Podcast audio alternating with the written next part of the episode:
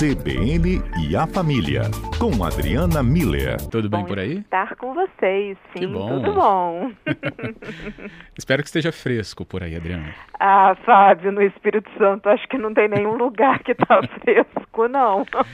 Olha, se for, são redutos escondidos mesmo, porque Pois é, preciosos. não tá fácil. Bem, mas isso não vai nos impedir de conversar neste programa. Não, de forma nenhuma. É, Adriana, porque o tema é uma discussão que tem ganhado muito corpo né, nas redes sociais nos últimos tempos. É uma onda que se chama de cancelamento. Essa onda do cancelamento tomou conta né, desse ambiente virtual e tem chegado a alguns universos que talvez a gente não imaginasse que pudessem ser atingidos, como o literário e o lúdico dos contos de fada. Numa certa referência né, nesses textos que possam ser interpretados como prejudiciais às crianças, começaram então a ser envolvidos em debates, né, eh, esses textos e essas referências. Agora, Adriana, o que, que a gente precisa ter de atenção ao se deparar com uma discussão assim? Pois é, Fábio, eu acho interessante essa onda de cancelamento. Chegou aos contos de fada, quem diria, né? Então, a nossa ideia hoje é exatamente a gente refletir sobre isso. E, claro que do ponto de vista psicológico, né? E, e aí vamos ver as opiniões dos nossos ouvintes, né? Se eles acham que realmente o lobo mau, príncipes e princesas têm que ficar de castigo, né? Ou serem cancelados na linguagem atual. É, do, do, do ponto de vista psicológico, Fábio e ouvintes, os contos de fada eles fazem parte dessa tradição oral de, de contar histórias. É, o, o ser humano desde sempre se reúne em grupos, né, para contar algo que aconteceu. É, e, e esse contar histórias, né, contar narrativas, é, gera emoções e, consequentemente, as pessoas depois conversam sobre isso. Então, depois que você escuta uma pessoa contando uma história, mesmo que seja é, história de pescador, né? É, a gente depois conversa sobre isso, reflete sobre aquilo que foi contado, é, discorda, concorda, ri, sempre gera uma emoção, né? E a gente acaba que também é, é, consegue aprender com a experiência dos outros. Então, é, essas narrativas orais, elas são muito importantes mesmo para o lado de socialização, de aprendizado do ser humano. Quando a gente pensa em contos de fada especificamente, a gente está falando de um estilo infantil. E o que, que isso quer dizer, Fábio? Primeira coisa, é uma linguagem da criança que lida com o imaginário, com a fantasia. A criança ela ainda não tem o, o, o raciocínio lógico desenvolvido. Em, e como terá, sei lá, a partir dos 10 anos ela começa a, a ter um desenvolvimento do raciocínio lógico é, é, amplificado, né? Mas inicialmente a criança está muito no mundo da fantasia, do imaginário, que é a linguagem dos contos de fada. É, apresenta sempre os personagens, eles têm índoles bem definidas, né? Então fica muito fácil de saber é, quem é bonzinho, quem é malvado, quem é amigo, quem não é são, são personagens muito característicos. Pra, só para a gente fazer uma comparação, em, em contos para adolescentes e, e para jovens, é, essas características elas já têm outras nuances. Então você acha que um personagem é bom e de repente ele se revela como alguém ruim, né? Nos contos de fada não, quem é bom é bom desde o começo e quem é ruim é ruim desde o começo. Isso ajuda a criança a entender a história que está sendo contada para ela, né? E mostra então as diversidades de características humanas o enredo sempre vai ter dilemas, desafios que é, na criança que está ouvindo cria uma tensão, cria a tal da emoção, né? E um, um, um alívio na hora da superação isso faz com que a criança consiga vivenciar aquela situação sem necessariamente ter que passar por ela, né? Então elas estão num ambiente seguro, em casa, com pessoas queridas em volta e vivendo no mundo da imaginação essas histórias dos contos de fada, que no final das contas, né, acaba com, fazendo com que elas aprendam a lidar tanto com essas emoções quanto reconhecer esses conflitos internos e e, e encontrar soluções para eles, né? Saber que é possível a gente resolver e superar algum desafio na, na vida, né? Então, é, o, os contos de fada, eles tratam desses temas comuns aos seres humanos, né, Fábio? Escolhas, dúvidas, inseguranças, amor, perda, superação, é, todos nós ouvimos contos de fadas na, nas nossas infâncias, né, ao longo da uhum. nossa infância, e, e como que isso marca a gente, né? Tem aquele preferido, tem o que a gente não gosta, né? Então, assim, a gente tem um envolvimento mesmo afetivo com, com esses personagens, né? De uma forma simbólica, com, com um aprendizado, né? É, sobre aquele contexto. O que, que eu acho importante para a gente é, finalizar é, essa linha de raciocínio e, e abrir para os ouvintes, né? É, tem uma transição que é, que é importante, tem uma fase na vida em que a gente cresce, amadurece começa a ter um pensamento lógico, não mais um, um pensamento de fantasia e de imaginário.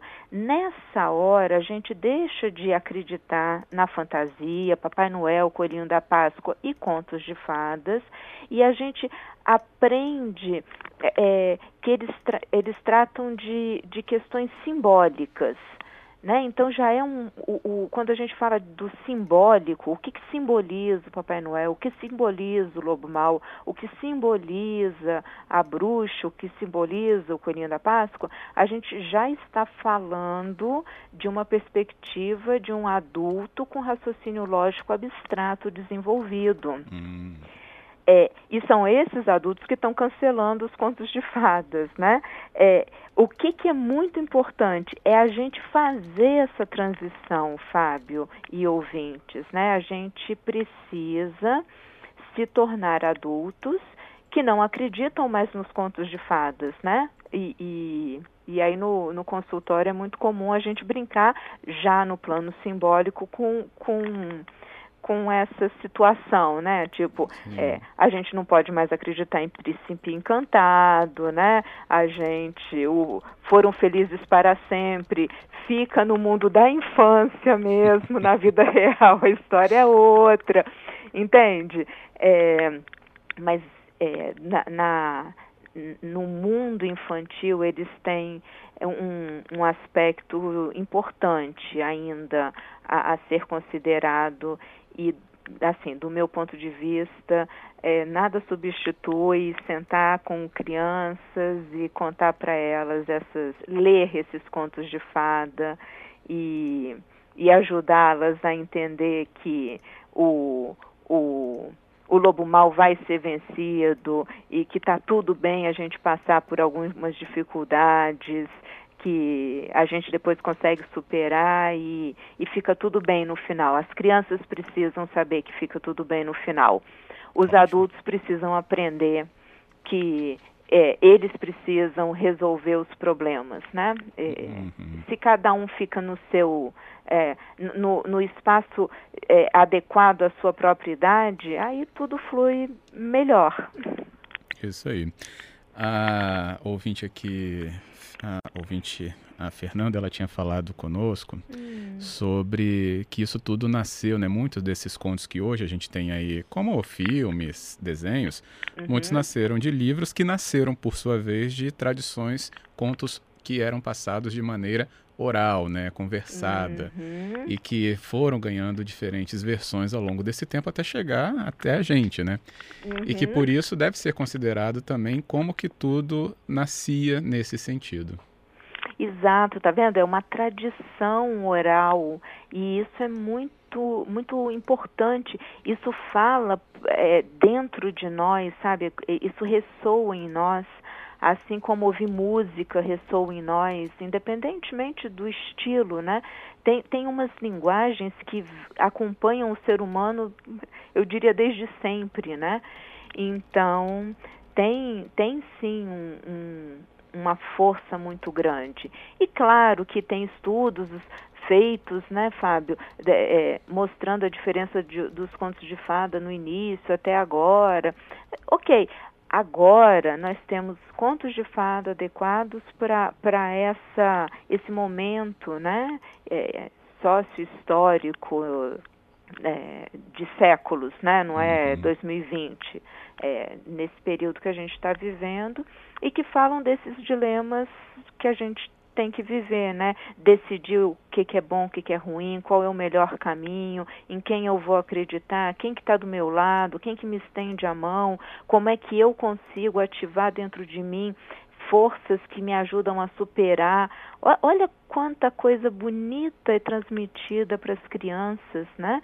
De, de esperança, de força, de determinação, de valores mesmo que são importantes na constituição delas próprias, né? Uhum. Para a gente finalizar o nosso raciocínio né, sobre essa cultura do cancelamento que chega também até os contos de fada.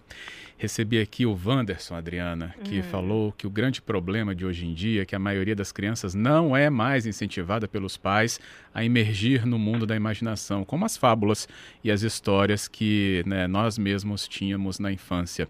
Ele fala que as crianças hoje ganham celular, Adriana, cada vez mais cedo, ficam imersas nesse mundo digital, em mundos construídos então aí pelos vídeos, né? Que a gente tem aí até específicos endereços é, que estão disponíveis. Uhum. E aí uhum. tira um pouco dessa imaginação, segundo aqui a mensagem do Wanderson. É muito legal isso que o Wanderson traz para gente e aí eu acho que embutido no comentário dele, né, já que a gente já falou muitas vezes do celular antes de dormir, para facilitar o sono e tudo, talvez valesse a pena resgatar aquele velho hábito de pegar um conto de fadas e contar para as crianças na hora de dormir. Né? Eu acho que é isso, Wanderson, estimular as crianças fazendo com elas a, a leitura, contando para elas essas histórias fantásticas desse mundo imaginário, sempre, por favor, lembrando que no final tudo dá certo, para as crianças poderem ter bom sono, bons sonhos e um sono reconfortante de noite. Isso mesmo. Beleza, Adriana, obrigado pela análise e a conversa aqui com a gente. Obrigada a você, Fábio, a todos os ouvintes e vamos continuar contando contos de fadas para as crianças. Faz bem para elas, sim. Com certeza. Obrigado. um até a abraço.